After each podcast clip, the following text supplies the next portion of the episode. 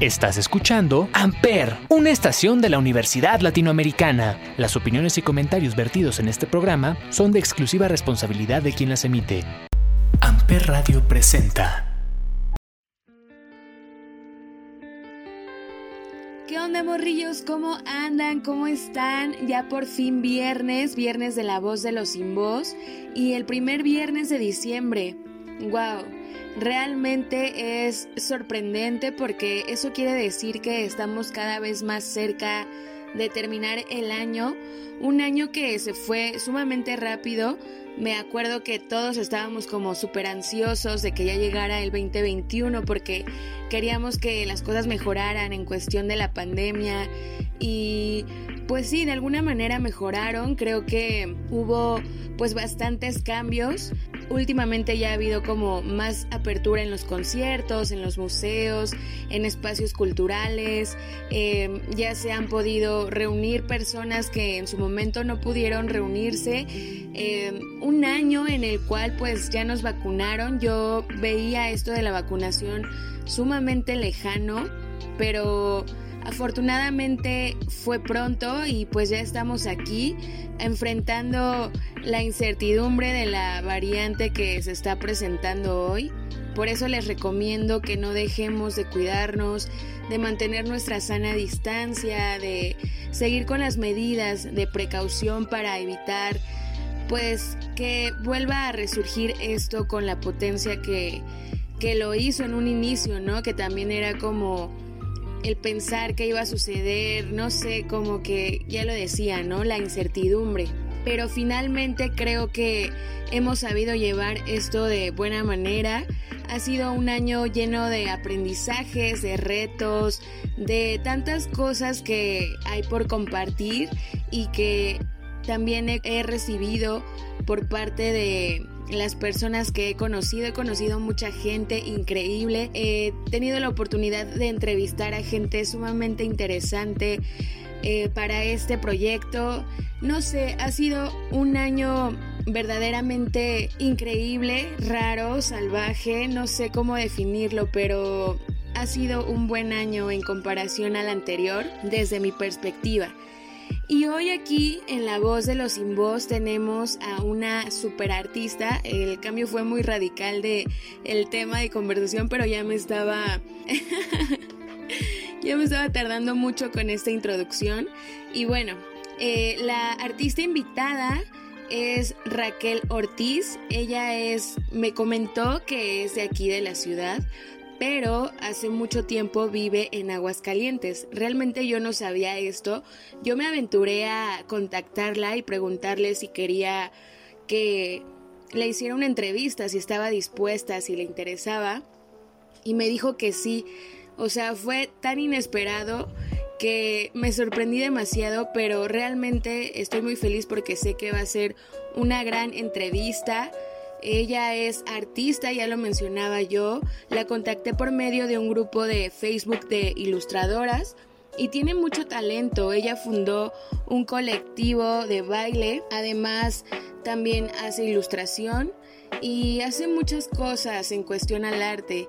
En la reseña que me compartió decía que ella no se ve en ningún momento de la vida no haciendo arte, entonces es una artista nata y eso está increíble, es por eso que hoy está aquí en La Voz de los Sin Voz y nos va a compartir sin duda alguna grandes cosas y eso me entusiasma demasiado porque aparte es una mujer... Eh, no es que no me guste que haya hombres, es increíble, es increíble que todas las personas que pasen aquí tengan algo que compartir, pero ya es el segundo programa consecutivo con mujeres lo cual me llena de felicidad porque pues la mayoría de los invitados han sido hombres. Entonces me hace muy feliz que sea el segundo programa consecutivo con una mujer y pues que nos comparta, ¿no? Que nos comparta todo lo que ella tenga por compartir, por alzar la voz y no se pierdan este episodio. Va a estar muy chido, yo sé que sí. Y antes de irnos con Raquel, vamos a escuchar una gran rolita. Es una de mis favoritas. Además de que, bueno, me trae como recuerdos, eh, sin duda una rola eh, que me hizo pasar por una faceta de aprendizaje. Y bueno, ya no voy a extender más esto. Esta canción se llama Ojos Noche y corre a cargo de Elsa y el mar. Y la escuchas aquí a través de la voz de los sin voz por Amper.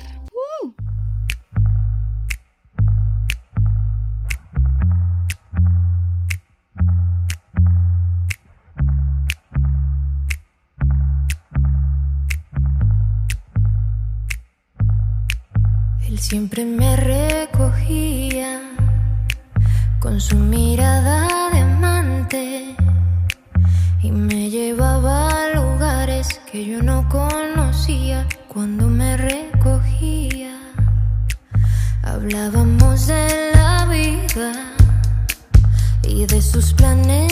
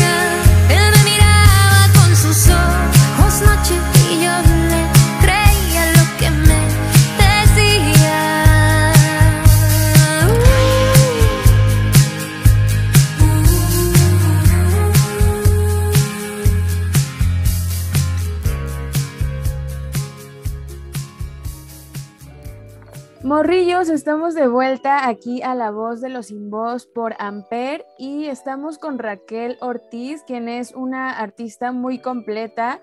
Me platicaba que ella es no originaria de Aguascalientes, pero desde allá estamos transmitiendo, entonces está increíble. No me imaginé que, fuera de tan lejos y tan cerca a la vez, pero qué padre. Eh, vamos a tener un tema muy amplio del cual platicar porque pues ella es artista, gestora, eh, productora de eventos, docente en arte y también es coordinadora del colectivo Rojo Mexicano, entre otras muchas cosas. Qué padre tenerte por acá, Raquel, bienvenida, ¿cómo estás? Hola, ¿qué tal Samantha? La verdad, con muchísimo gusto de saludarte, saludar aquí a todos en tu programa. Muchísimas gracias por la invitación. No, al contrario, gracias a ti por estar acá, por aceptarlo así de, de, la nada. Es que en realidad no nos conocemos. Yo contacté a Raquel por medio de un grupo de ilustradoras en Facebook, entonces fue como de, creo que esta chava tiene mucho que decir, que aportar y pues sí, yo creo que sí, así es que gracias a ti por estar aquí. Y platícame Raquel, ¿cómo fue que empezaste en esto del arte? Mm, bueno, en realidad eh, yo no recuerdo mi vida sin hacer arte. O sea, desde muy pequeña, pues ya sabes, desde el kinder dibujando. sí. Pero en general no recuerdo realmente mi vida sin hacer algo artístico. Entonces, desde muy chiquita tomé clases eh, de pintura, pues, autodidactas también, no creas que mis papás me llevaron a escuelas. Al principio no era como, yo me sentaba y me ponía a leer o yo veía clases, pero clases así de que en Canal 5 con cositas y yo hacía este, o que veía un programa y lo agarraba y lo hacía, o sea, siempre me gustaba crear a mis medios. Y luego poco a poco, ya cuando pude pagarme mis clases, pues ya empecé con danza, pintura, escultura, fotografía, eh, círculos de cine que veía en las universidades, me inscribía. Entonces, eh, creo que empieza por un interés ya propio, ya vocativo, y nunca lo dejé desde que me acuerdo. Entonces, así fue como, pues, como empecé realmente. O sea, tu vida siempre ha sido arte. Sí, prácticamente eh, desde que yo me acuerdo, he tenido la oportunidad y la búsqueda hacia, hacia el arte. Entonces sí, prácticamente mucho de lo que he hecho o de mis hobbies, por ejemplo, alguna vez eh, tomé clases de guitarra, no, no me considero que tengo buen oído musical, pero tomé clases de guitarra como año y medio, de batería, de percusiones, eh, de danzas, he tomado pues jazz, ritmos latinos, danzas polinesias, eh, yo me he enfocado más en danzas de Medio Oriente. Ya llevo 15 años bailando esas danzas, pero siempre bailé de todo. Este, incluso danzón, o sea, de muy chiquita. este, iba con los señores al parque y yo era la única niña bailando danzón y aprendí ahí con los señores. Entonces, eh, sí, pues ha sido mucho, mucho de acercamiento también personal ahí a todas las disciplinas que he podido y que he tenido oportunidad. Qué buena onda, sí, yo creo que siempre hay que aprovechar los medios y las oportunidades que se nos dan y si es algo que nos gusta, adelante y también experimentar, ¿no? Porque pues no sabes si eso realmente es tu pasión, a lo mejor solo es pues para intentarlo y ya, pero no está de más, ¿no? Y, ¿y cuáles son estas danzas de Medio Oriente? ¿A qué te refieres exactamente? Bueno, son lo que conocemos más comúnmente como danza árabe. Pero, pero me he enfocado en el estudio, digamos, más a profundidad de danzas de toda la zona geográfica, bueno, geopolítica de, Arabia y, Medio Oriente, pues se le conoce también a todos los países desde Egipto, Líbano, Irán, Irak, eh, Turquía, que son países que, igual que México, tienen muchísimo folclore, además de danzas populares. Por ejemplo, danzas populares en México, pues la cumbia. Así hay danzas populares, claro, en, Medio Oriente. Folclore, pues igualito que aquí, de que Guadalajara, digo, o sí, Jalisco, Nuevo León, cada quien tiene su folclore. Igual allá en Medio Oriente. Entonces, yo me he enfocado en el estudio también de todas esas danzas y de la danza que es la más conocida, que es el cabaret o belly dance, que es como lo que más se conoce de la danza árabe. Eh, todo ese conjunto de danzas, pues es lo que yo llamo danzas de Medio Oriente. Y sobre esas son las que eh, empezó mi colectiva y es a lo que nos hemos estado dedicando como a experimentar con esas danzas y a partir de ahí hacer una danza más contemporánea, más a nuestro lenguaje y, y también eh, en, digamos, basada también en cuerpos latinos, que es lo que nosotros tenemos. Claro. ¿Y por qué danza de Medio Oriente y no ya lo que mencionabas como las danzas de acá de México? Siempre me hago, bueno, no es que siempre me haga esa pregunta exactamente, sino que me gusta preguntar por qué eh, adoptar algo de otra cultura y no de la propia cultura mexicana. No es que tenga nada en contra de eso, simplemente es curiosidad. Pues creo que mucho tiene que ver también con lo que, con lo que llame tu atención así tal cual. Eh, a mí me gustan mucho las danzas mexicanas, o sea, las danzas populares, el folclore mexicano, me atrae mucho, pero no para practicarlo. Me gusta mucho verlo, disfrutarlo como espectador, pero no en la práctica. Siento que no, no me termina de, llenar algo ahí. Y con las danzas eh, de otros lugares, lo que me pasó es que pude encontrar, eh, sobre todo en, estas de Medio Oriente, una parte femenina que no encontré en ninguna otra.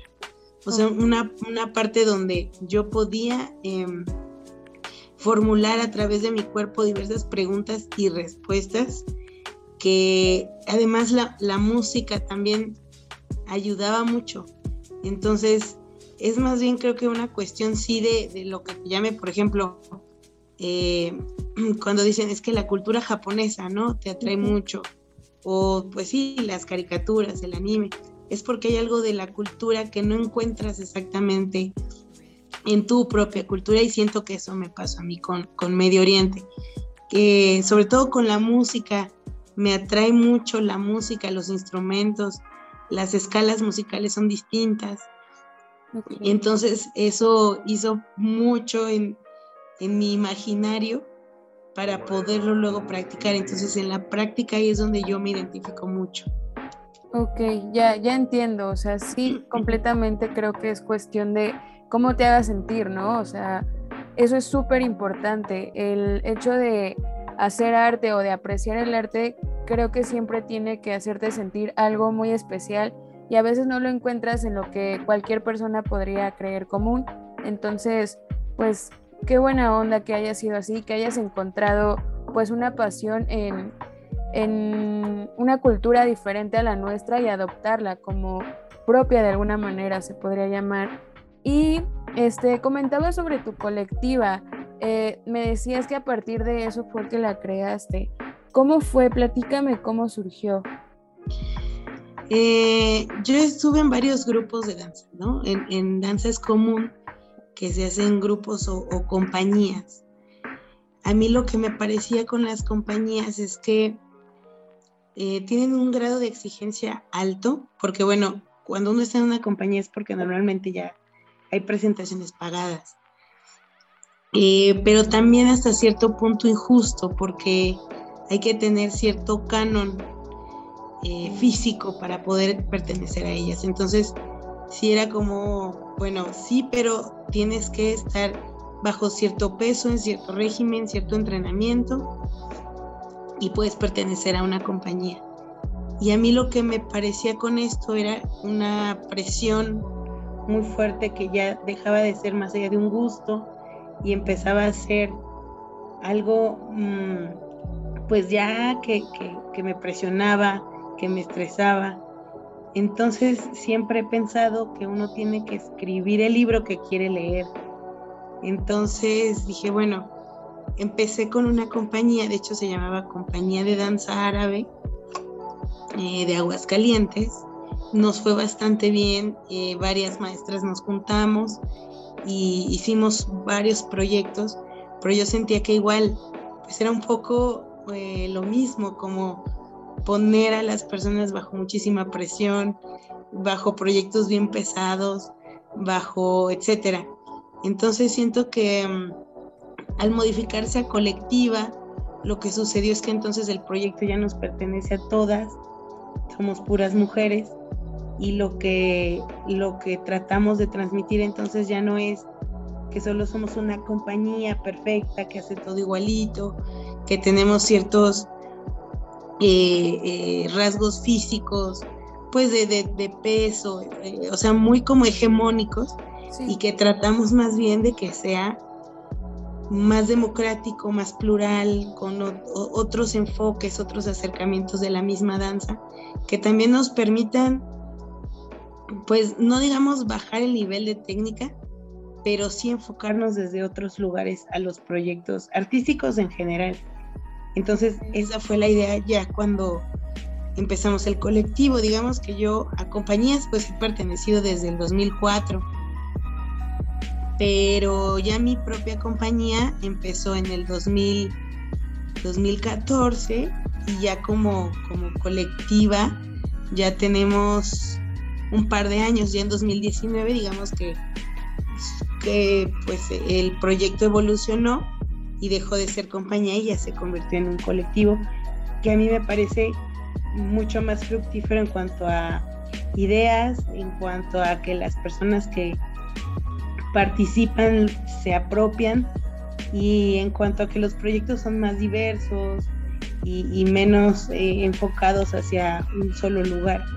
Entonces, ahí, así fue como, como empezó el proyecto. Muy bien, y sí, justo das en un punto que a veces nos causa conflicto, que es el entrar en los estándares sociales que te exige pues sí, justo la sociedad, ¿no? Como que tienes que verte de tal manera para que se considere bueno y no, o sea, yo creo que con el hecho de expresar lo que sientes por medio de lo que sientes, siempre y cuando no haga daño a las personas, pues es completamente válido y no por el hecho de cómo es que te ves, ¿no? Por tu apariencia. Entonces, creo que a partir de ahí surgen las necesidades de querer hacer como un cambio y también el querer expresarte, ¿no? No simplemente el lucir bien y ya, o el que lo que hagas sea aceptado. O sea, no creo que a toda la gente le pueda gustar lo que haces y eso es válido, ¿no? Porque hay mucha diversidad. Entonces, es sumamente importante que nos expresemos de la manera en que creamos que es bueno y no simplemente dejarnos llevar por, por lo superficial, ¿no? O sea, muchas veces así pasa y pues no creo que esté del todo bien, pero bueno, finalmente todos tenemos diversas formas de pensar y está súper interesante lo que comentas de cómo surgió.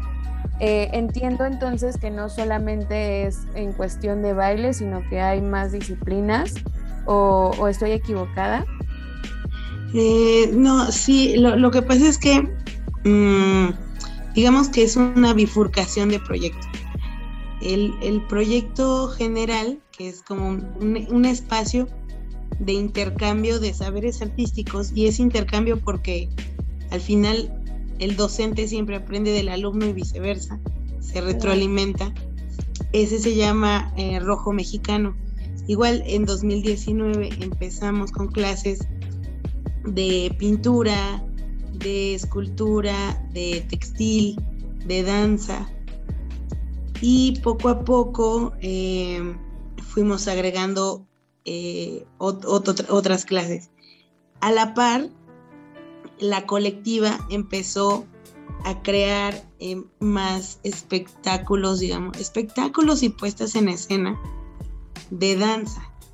Entonces, los dos proyectos empezaron como a la par y la colectiva sí es solo de danza ahorita, eh, sí, sí tenemos planes como de expandir un poco los proyectos.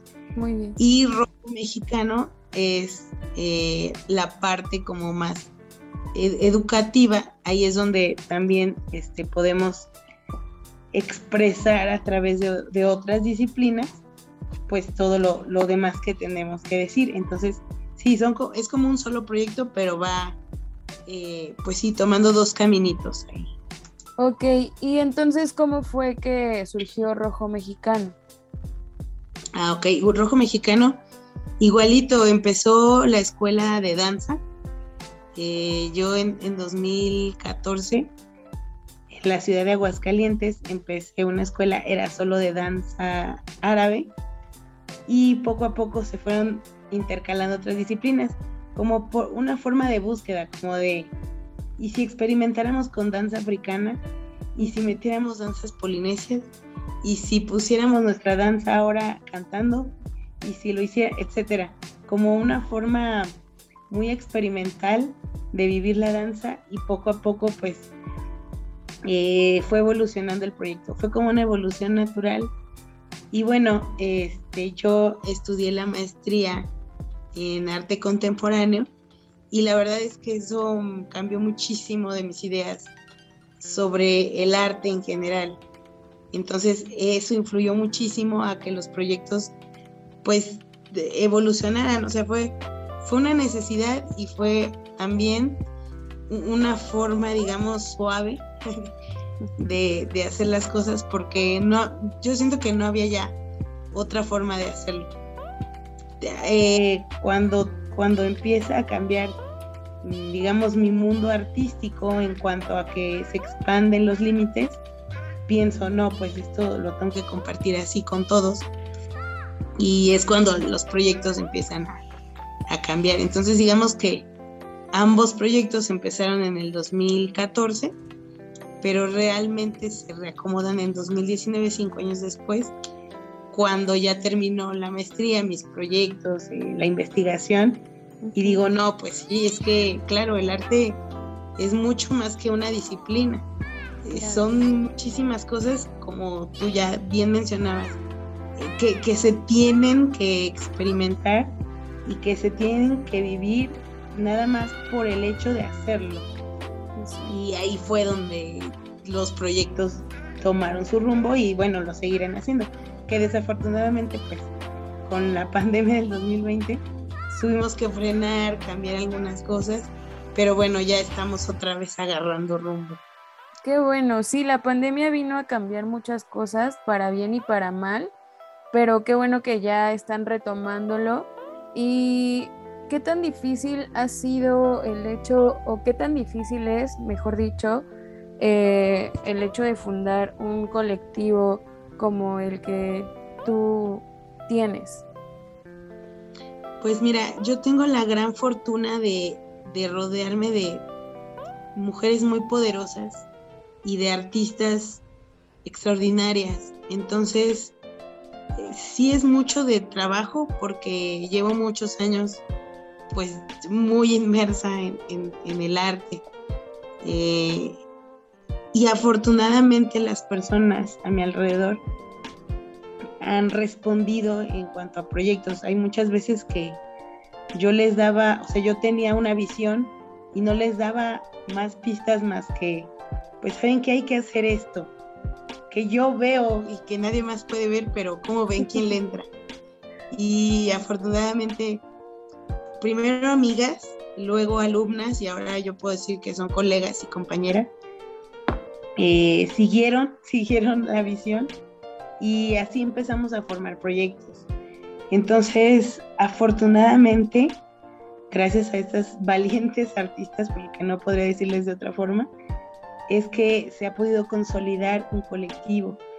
Y eso es, em, pues digamos, la parte más valiosa para mí, poder hacer una comunidad de mujeres que se permiten trabajar y que además confían muchísimo en mí. O sea, la verdad, soy muy afortunada porque mm, de verdad muchas veces yo digo, ay, es que al principio no teníamos nada, realmente no había nada y logramos construir poco a poco a través del trabajo, porque además, pues no todas nos dedicamos 100% al arte. Tenemos otros trabajos, otros estudios y pues los fines de semana nos juntamos para poder hacer los proyectos realidad. Entonces, la verdad, es mucho trabajo, es mucho esfuerzo, pero eso yo, yo consideraría que es lo, lo más valioso y, lo, lo, más importante para mí de, del colectivo. O sea, tiene, claro, sus dificultades, pero eso es lo que yo rescataría. Muy bien, Raquel. Creo que el encontrarte con personas que compartan como tus sueños, no sé, locuras, visiones y que te puedan entender en un lenguaje que a lo mejor hasta ni tú entiendes a veces, es, increíble, ¿no? A mí me pasa también que tengo amigas que de repente pues estamos tan conectadas que, que todo surge de manera pues genuina, ¿no? Es parte de, de lo rico de la vida y qué bueno que se hayan atrevido a dar este paso porque creo que el compartir eh, parte de tus conocimientos siempre hace de este mundo un lugar mejor. Y eh, vamos a continuar con la charla, sí, pero nos vamos a escuchar una rolita que tú nos recomendaste y que aparte está muy padre, a mí me encanta. Natalia Lafourcade creo que es una artista muy, muy completa, con muchos años de trayectoria y está padrísimo. Vamos a escuchar hasta la raíz de Natalia Lafourcade y la escuchas aquí a través de la voz de los sin voz por Amper.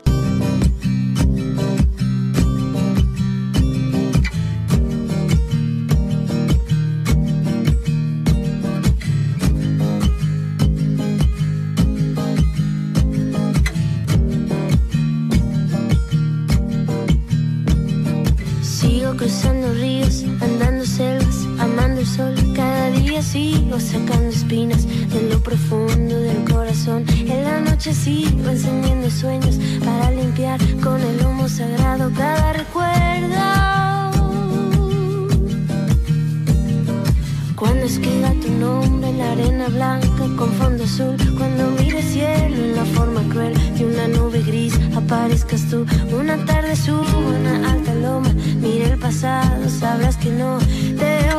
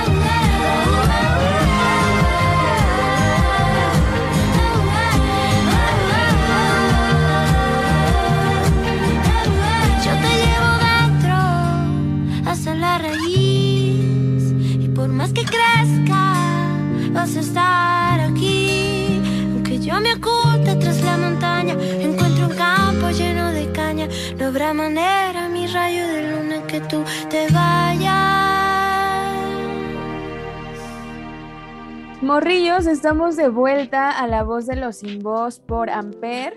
Continuamos con Raquel, quien nos está platicando parte de su vida como artista. Es una charla, pues, que está surgiendo muy bien.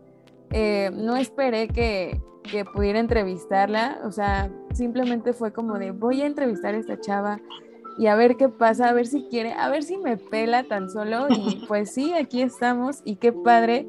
Te lo agradezco mucho, Raquel. Y actualmente, ¿cuántas mujeres forman parte de tu colectivo? Actualmente somos ocho mujeres.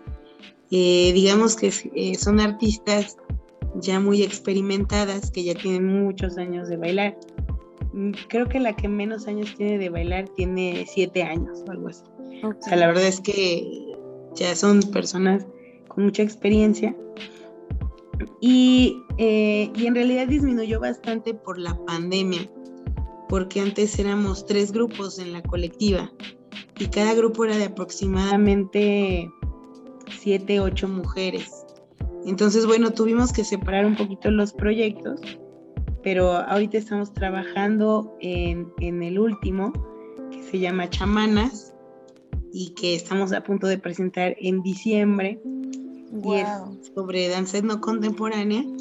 Y ya, pues estamos, pues, llevamos como año y medio trabajando en esa puesta en escena. Y ya por fin la vamos a presentar, ya estamos muy ansiosas de, Qué padre. de bailar en escenario, sí. ¿Y dónde lo van a presentar? Eh, lo vamos a presentar en el Centro Cultural La, La Puga, aquí en Los Arquitos, en Aguascalientes. Es un foro uh, muy bonito y además de uno de los barrios más antiguos de la ciudad. Entonces, la fortuna que tenemos ya de contar con un escenario, o sea, de pisarlo otra vez después de la pandemia, la verdad es que es, es bien padre. Y ya con público presencial, digo, un aforo mucho más limitado, el espacio es, abierto, no es un foro cerrado, pero ya digamos que contar con un escenario formal ya es, ya es bastante, entonces ya presentarnos fuera de el online ya es bastante. Sí, sí, porque siempre se extraña esa cercanía, ¿no? Lo que comentábamos hace un rato. ¿Y de qué trata Chamanas? Platícame un poquito. Claro que sí. Este, Chamanas es una puesta en escena que realizamos pensando en el poder interior que tenemos todas las mujeres. Em, no solo de hacer magia, sino también de recrearnos constantemente. No nos gusta el discurso chafón de decir, ay, es que, pues si vibras alto y todo depende de ti, y no, no, no tanto por ahí, sino como de reconocer este poder comunitario que existe, de reconocer el poder de la tierra porque somos tierra, del aire porque somos aire, y de, de pensar que además, aunque el mundo esté como esté, tú siempre tienes la capacidad de estar para ti misma. Entonces, chamanas se refiere a esa comunidad de mujeres que, pudimos lograr eh, en la pandemia y que además eh, representa el poder que juntas podemos llegar a tener, especialmente por todos los movimientos eh, feministas que se están viendo en, los últimos años y que me parecen de lo más importante y rescatable que, que ha pasado. Falta muchísimo trabajo, claro, eh, hacia la utopía se camina, pero creo que hay muchos pasos muy firmes que se están dando y este, esta puesta en escena representa justo eso, esa parte del poder de, las mujeres representado a través de un imaginario más mágico, como es el chamanismo en, en México. Entonces no es tal cual nada de, pues que vamos a hacerle limpias al público, pero sí hay rituales, o sea, sí hicimos rituales, sí se hicieron coreografías pensadas en chamanas poderosas y también como eh, elevamos nuestras voces literalmente hacia nuestra propia sanación. Entonces es un, es un chamanismo enfocado hacia nosotras mismas porque todas, bueno, es que todos, a todos nos fue bien gacho el año pasado, entonces es un proyecto también como de autosanamiento. Claro, qué padre, me dan muchas ganas de verlo, espero que lo puedan transmitir en Facebook o algo así, porque no creo ir hasta Aguascalientes, que estaría increíble, pero sí se me antoja verlo, o sea, suena súper interesante esta parte que dices de la autosanación y del poder que tenemos como mujeres, ¿no? Mencionas ya en dos ocasiones eh, mujeres poderosas y eso me encanta, me encanta que eh, pues de alguna manera lo expreses, ¿no? Porque a veces, como ya lo comentaba en el episodio pasado, eh, no nos sentimos como con el suficiente amor y a veces eh, aceptamos cosas que no deberíamos aceptar por falta de amor propio. Entonces, el hecho de expresarte por medio del arte también es una forma de externar ese amor que tenemos para nosotras mismas y para los demás, ¿no? Y para las demás. Entonces, qué emoción, qué padre. En serio que el tener artistas aquí siempre me, me llena de, no sé, de entusiasmo, me dan ganas de hacer mil cosas, pero de repente pasan los días y es como de, ay, ¿cómo le hago si no tengo tiempo? No sé, siempre tienes que buscar la manera de hacer lo que te gusta, ¿no? Y fíjate que además acabo de leer algo que me parece muy pertinente comentar ahorita, porque nosotros tenemos esta parte de, ego artístico, como de decir, bueno, es que, por ejemplo, yo pienso, ¿no? Hay compañías internacionales de danza que hacen shows padrísimos y por supuesto es algo que a mí me encantaría llegar a hacer en un nivel, a lo mejor en una escala, no sé, un auditorio nacional, no sé, pienso así. Padrísimo. ¿No? Y entonces mi, ego me dice, no sé, Bellas Artes. Uy, Y mi ego me dice, es que eso es lo que debes hacer, o sea, eso es a lo que apuntas. Pero si siempre piensas en que eso es lo que quieres hacer, nunca vas a poder estar satisfecho con lo que haces hoy. Entonces, hay que, sí, ir buscando la manera y eso que dices, híjole, está bien subvaluado el amor propio, porque creemos que lo tenemos y no es cierto. Cuando realmente te enfrentas a disyuntivas que ponen a prueba tu, tu amor personal, a tu autoestima, te das cuenta que realmente no está tan fuerte como tú pensabas. Y entonces justo es eso, dejar un poquito el ego y decir, bueno, tendría que llegar a eso, hoy puedo hacer esto, que eventualmente me podría llevar a eso o no, no lo sé, pero es valorar lo que tú haces por el hecho de ser tuyo, por el hecho de decir, bueno, yo hice esto, estoy orgullosa de esto, porque además es mío y por eso lo quiero, no, no porque esté bonito, no porque sea perfecto, no porque sea como sea, es porque es mío, es porque yo lo hice con mis manitas y con todo ese amor que, para mí representa, es como yo también lo comparto y es una forma bonita de compartirse. Entonces, eh, tener más amor propio es, es eh, para cualquier artista básico. Hagas lo que hagas, sea cual sea tu disciplina, decir, esto esto es mi proyecto, defiéndelo porque es tuyo y ya, no, no porque es que es bonito, es que creo que como el marketing siempre lo vende, ¿no? Pero es que cuál es tu valor agregado y, qué es lo que das al mundo. No importa, importa porque es tuyo y ya.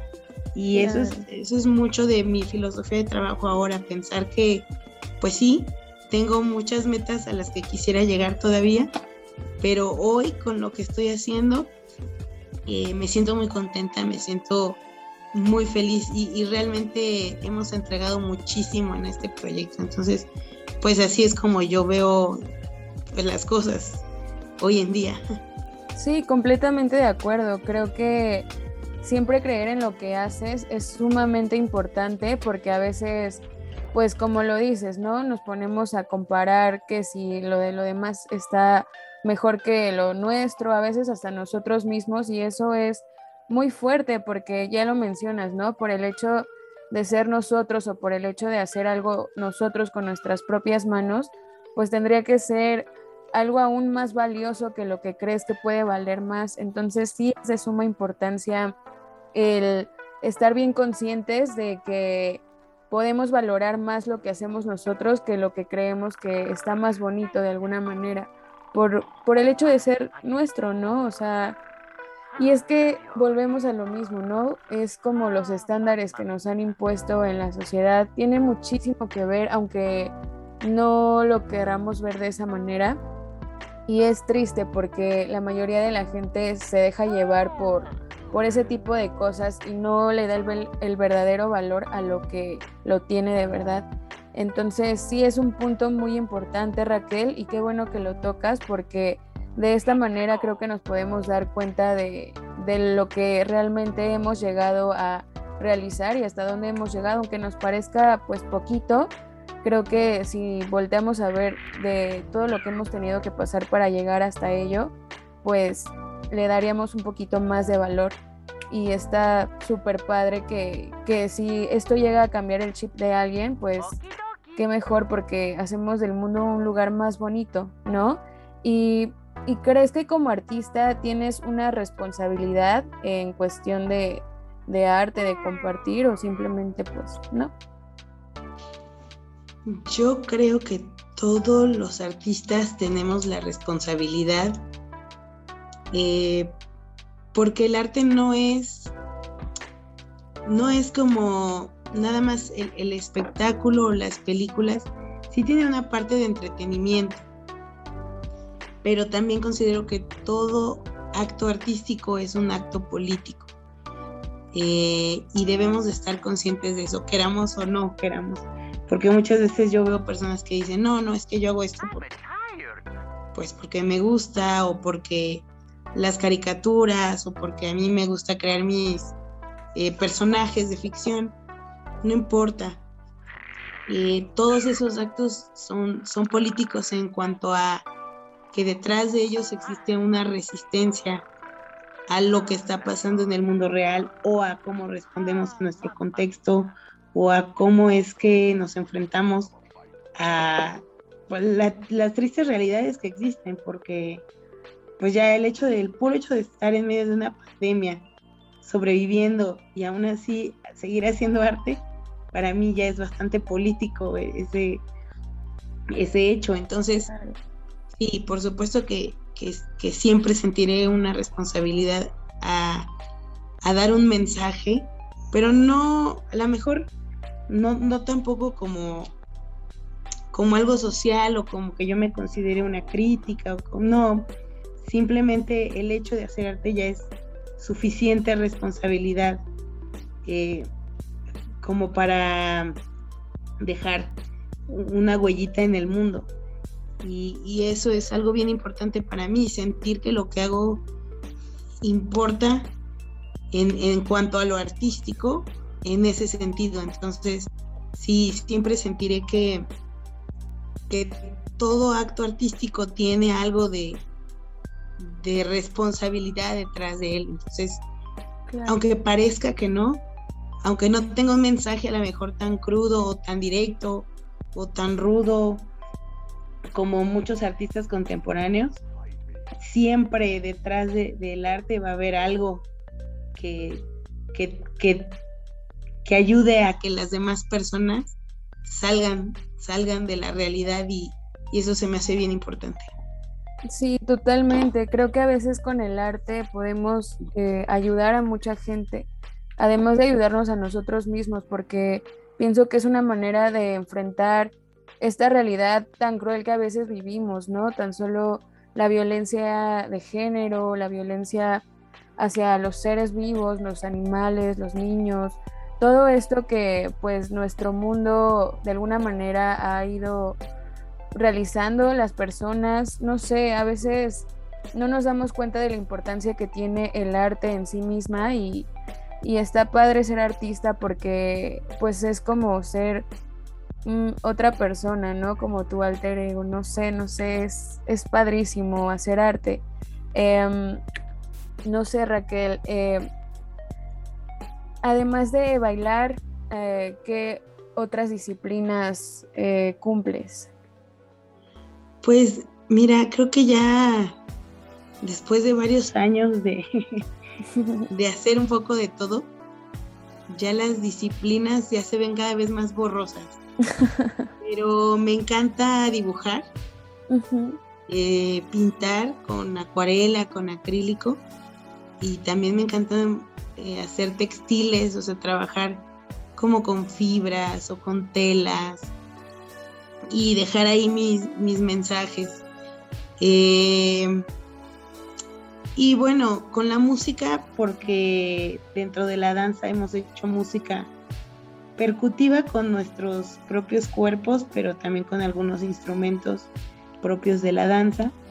Entonces, sí, creo que últimamente me he dedicado más a la ilustración. He tenido oportunidad de trabajar en algunos proyectos ya bien interesantes editoriales en cuanto a ilustración se refiere.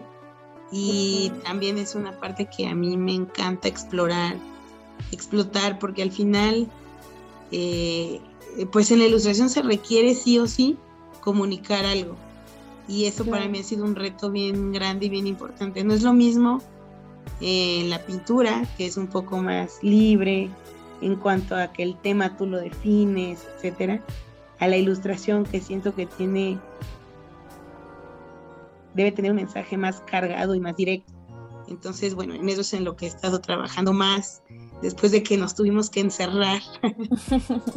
pude, pues, digo, a mí me parece muy valioso el tiempo que pude pasar encerrada porque gracias a eso empecé pues a dibujar más, algo que ya había postergado por estar bailando, ¿verdad? Sí, qué padre Raquel. ¿Y en qué proyectos has estado en cuestión de la ilustración? Eh, pues mira, he ahorita podido colaborar en un par de proyectos de, cuentos para, para las infancias y las juventudes con, con recursos limitados. Entonces eh, participé en, una especie de folleto que ayuda eh, y que se reparte a ciertos jóvenes para que ellos puedan también leer e informarse acerca de los actos comunitarios que pueden hacer. También estuve por ahí colaborando en un proyecto de la violencia de género para la ONU. Entonces me tocó hacer pues varias ilustraciones con respecto a casos de extrema urgencia, que, se le llama, y se editó ya el folletito que está a punto de imprimirse eh, con, respecto de la violencia de género hacia las mujeres, que tristemente se, potenció más por la pandemia. Y también un par de proyectos editoriales, pues hablando un poco de, de toda esta hecatombe y del fin del mundo, a lo mejor ya no ya no en un contexto tan, tan feliz, pero siempre pensando en que em, cómo la pandemia afectó también.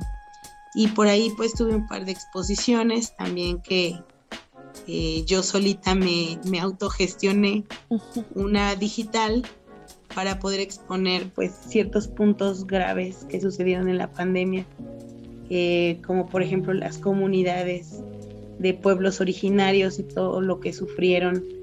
Y que bueno, ellos mismos han estado gestionando sus eh, mucho de mucho de sus encuentros, etcétera. Pero bueno, de todos modos hay que exponer y dar voz o las, el maltrato de las infancias o de la violencia de género. Entonces hice algunas pinturas digitales y me autogestioné mi exposición por ahí. Entonces, eso es lo que este año pude trabajar gracias a la ilustración y la pintura. Qué padre Raquel, qué padre que has trabajado en temas importantes que son trascendentales.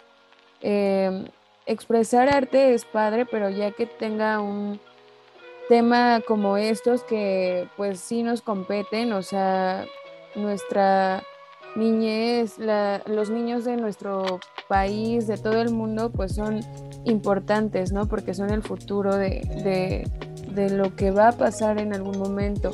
La violencia de género también es importante hacerla notar porque, pues, a veces somos tan indiferentes que no tomamos en cuenta. Entonces, si tienes la oportunidad de expresar eh, por medio del arte algo así, que la gente voltee a ver tu trabajo y hasta tú gestionar tus propias exposiciones, pues está padrísimo. Qué buena onda, Raquel.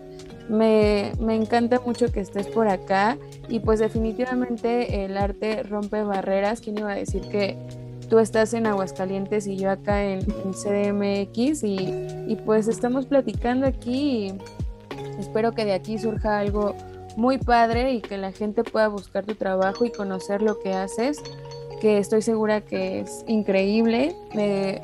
ya estamos por terminar, no sé si tengas algo que, compartirnos, algún mensaje, algo más que decirnos hoy. Eh, bueno, yo, yo siempre les diría que, eh, que hagan arte. A cualquier persona que me encuentre ahorita estoy estudiando la licenciatura en docencia de las artes y para mí es una gran oportunidad de, ver que el, el, arte es algo que todos deberíamos hacer y hay muchísimas formas de hacerlo, no, no hay que limitarlos pensando, limitarnos, perdón, pensando en que hay ciertas formas o el academicismo o ciertas técnicas. No, hay muchísimas formas de expresar, incluso en instrumentos musicales, en cuanto a la voz, en cuanto, o sea, no, no debemos buscar el arte pensando que el límite es el dinero o que ay, es que necesito un maestro. Afortunadamente, el día de hoy hay muchas formas de buscar información y de buscar el arte para hacerlo para, y, para, para ser espectador y para ser artista.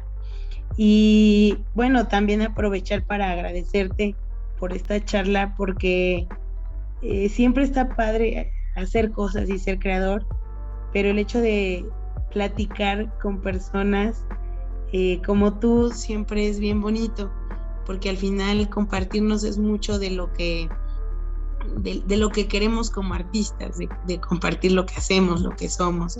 Y ha sido muy gratificante tener pues eh, eh, tus oídos y tu voz para poder darle también, yo darme una perspectiva de lo que se ha logrado este año, porque pues sí, muchas veces eh, uno mismo es como lo que hablábamos ahorita, ¿no? Como, como que no le das chance a tus proyectos de, de, generarse y de tener su propia luz. Y ahorita viéndolo a la perspectiva, pues es padre ver que se han logrado cosas, se han hecho. Entonces, pues agradecerte que generes estos espacios porque hacen muchísima falta y que, y que la gente se siga interesando. Está bien padre, entonces muchas gracias por la invitación. No, gracias a ti Raquel por compartirnos todo lo que has hecho, lo que has logrado, cómo ha sido eh, tu carrera como artista y, no, no hay nada que agradecer, al contrario, o sea, siempre es bueno tener a artistas que compartan su trabajo, que hablen con tanto amor como tú lo haces de lo que han logrado y sí, o sea, no es que sea, ¿cómo decirlo? Pues sí, que presumas, ¿no? Simplemente es el, el hecho de compartirlo, el hecho de que la gente sepa cómo ha sido ese proceso, lo que te ha costado llegar hasta donde estás. También eso es súper importante porque pues muchas veces no tomamos en cuenta el proceso que, que nos ha llevado, el trabajo que ha costado. Entonces es de suma importancia también el hecho de que la gente se entere cómo fue que llegaste hasta el punto en el que estás en este momento. Y pues te agradezco mucho por haber estado aquí Em, ¿Dónde podemos encontrar tu trabajo, Raquel? Bueno, pues estoy en redes sociales como Instagram, TikTok, Facebook, eh, como arroba Raquel Ortiz ART de Art. Ok. Y pues también está ahí en Facebook y en Instagram la página de Rojo Mexicano, de Colectiva Roja. Y ahí es donde pues están los proyectos de, de danza y algunos talleres, también damos talleres en línea, hay talleres gratuitos, entonces también por si hubieran interesados, pues ahí ponemos toda la información. Claro que sí, estoy segura de que sí, yo me apunto, por ahí nos estamos viendo. Pues, Excelente. te agradezco mucho Raquel, muchas gracias por hacer arte, por hacer de este mundo un lugar mejor y por haber estado aquí. Eh, ya saben, morrillos, nos escuchamos eh, cada viernes aquí a través de Amper. No se olviden de seguir a Raquel, de ver su trabajo. Nos escuchamos la próxima semana aquí a través de la voz de los sin voz por Amper. que es una estación de la Universidad Latinoamericana donde tú haces la radio. Hasta la próxima. Amper Radio presentó Amper, donde tú haces la radio.